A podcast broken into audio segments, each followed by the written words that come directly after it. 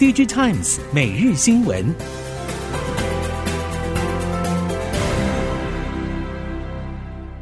唉，上下班通勤时间好长，怕迟到，怕塞车，心好累。那就搬到公司附近啊。好房难寻，空间机能不能少，但满足条件的少之又少。谁说的？新竹东区最新建案，当代视野，采光好，大三房，十分钟到竹科，六分钟到爱买，机能方便又省心。想不到新竹有这么优质的选择耶！你才知道，心动就快预约赏屋吧。当代视野零三五三三二二三三。听众朋友们好，欢迎收听《DigiTimes 每日新闻》，我是王方月，现在为您提供今天的科技产业新闻重点。首先带您关心，NVIDIA 高阶 AI GPU 需求大爆发，由于台积电 CoWoS 先进封装产能供不应求，市场频传 NVIDIA 转向寻求非台积供应链产能支援，同时也分散风险。对此，半导体设备业者表示，台积电以资本支出与技术设下高门槛。委外封测代工业者难以挑战台积电先进封装领先地位，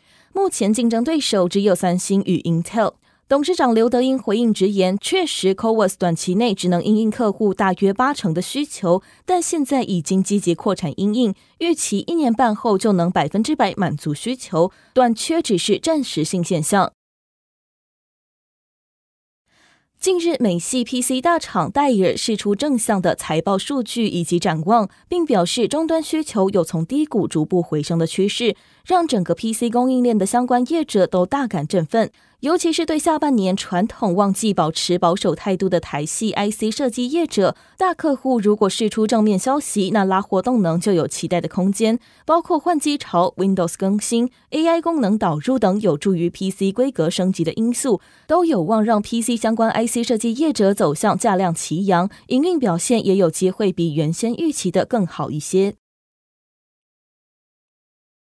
美系大客户库存调整时间拉长，供应链第三季旺季拉货动能疲弱，平板电脑需求大幅下滑。触控面板厂业成认为，传统旺季不旺，受惠于新品推出或产品更新，出货高峰将递延到第四季。叶城以苹果营收比重达七到八成以上，但今年上半已经陷入连续两个季度本业亏损。过去业成营收低点多半落在上半年，但大客户在年中调整笔电和平板电脑的库存，尤其以平板修正幅度较大。依照业成七到八月营收表现来看，九月营收要回到百亿元规模难度很高，意味着第三季出货以及营收将比第二季明显下滑。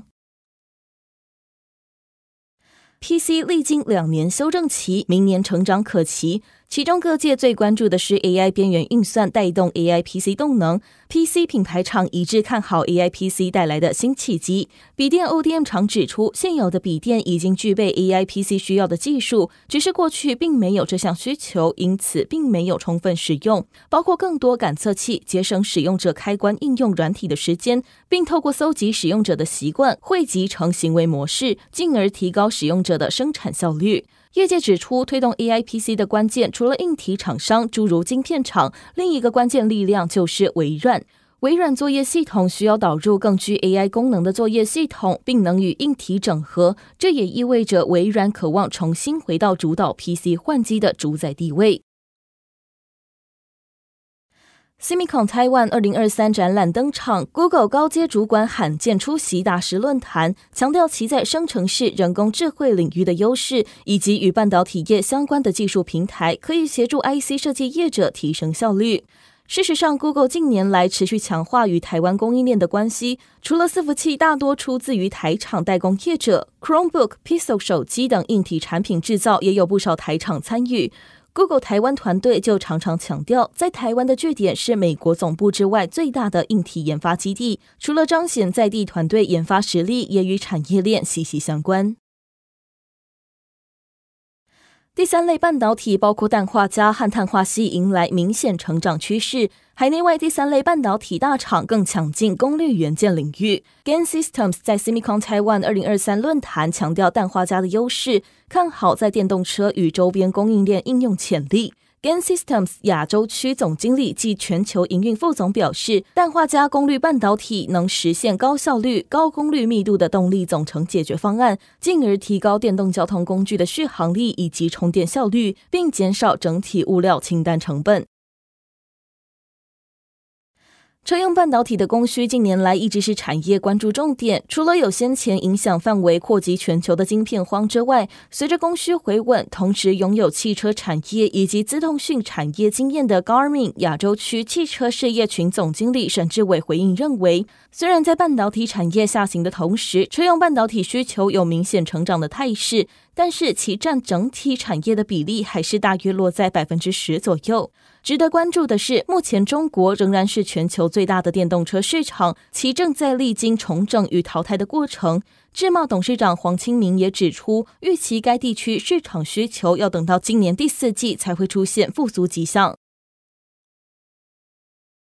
近期，全球车用一级供应商龙头博士退出高阶自驾车感测元件光达的开发，将资源转向毫米波雷达或其他感测元件。业者指出，德系汽车零件大厂退出，主要是光达的业绩表现不佳，多数没有拿到预期的车厂订单。另外，高阶自驾普及也没有市场想象的快，例如 L 三自驾还是卡在各国法规问题，在汽车竞争越发激烈之下，大厂不愿意为光达持续烧钱。而另一个关键因素就是潜在杀手级产品出现，四 D 成像毫米波雷达的推出，让光达更加如履薄冰。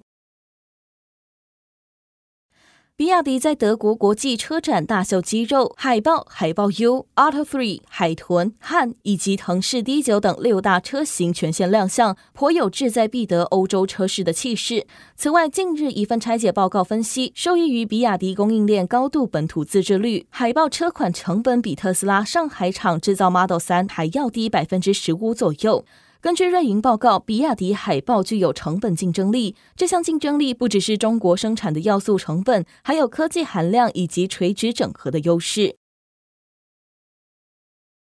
不论是乘用车、多用途汽车，或是其他形式的载具，朝第三生活空间的大方向迈进，已经是不变的趋势。在这样的情况下，智慧座舱对于使用者来说是体验升级的机会，对于车厂与供应链来说，则是车体设计与成本控制的挑战。Garmin 亚洲区汽车事业群总经理沈志伟表示，在汽车供应链每个等级的分界不再明显的时候，用了多少颗晶片，用了哪些零组件，对于整车的成本都有极大的影响。除了 SOC 之外，智慧座舱与自动驾驶不可或缺的感测器，也将会是牵动整车成本的关键。无线射频测试大厂雷阳科技董事长暨创办人王义祥在 SEMICON Taiwan 二零二三携手国际大厂展示毫米波通讯量测解决方案，抢攻高频天线商机。近年来，包括封装测试、安防监控、医疗感测等应用大幅推升需求。雷阳与常年合作的美系封测零组件大厂 c o t o Technology 联手抢攻 IC 封测商机。近期与网通测试设备代理商广联科技携手展出五 G。N 二毫米波通讯两侧解决方案。此外，该解决方案也已经完成多项 3GPP 标准通信测试验证，可以满足新世代高频客户对于不同频段的要求，提供更具成本效益的测试方法，更能加速次世代无缝联网的生活。近年，台湾再生能源发展快速，为了扩大绿电使用量，政府推动绿电自由交易市场，各产业别也为了响应全球净零与供应链 RE 一百的要求，在绿电市场投注资源。资诚联合会计师事务所指出，台湾绿电转供量从二零二一年到二零二二年年成长量已经达到六成。随着再生能源增加，未来能源管理将是产业一大关注重点。未来各国随着再生能源装置量越来越多，电网能否负荷势必是一大考验。目前观察台湾电网更新速度还是比较缓慢，因此未来产业聚焦在能源管理与电网升级的议题会随之增加。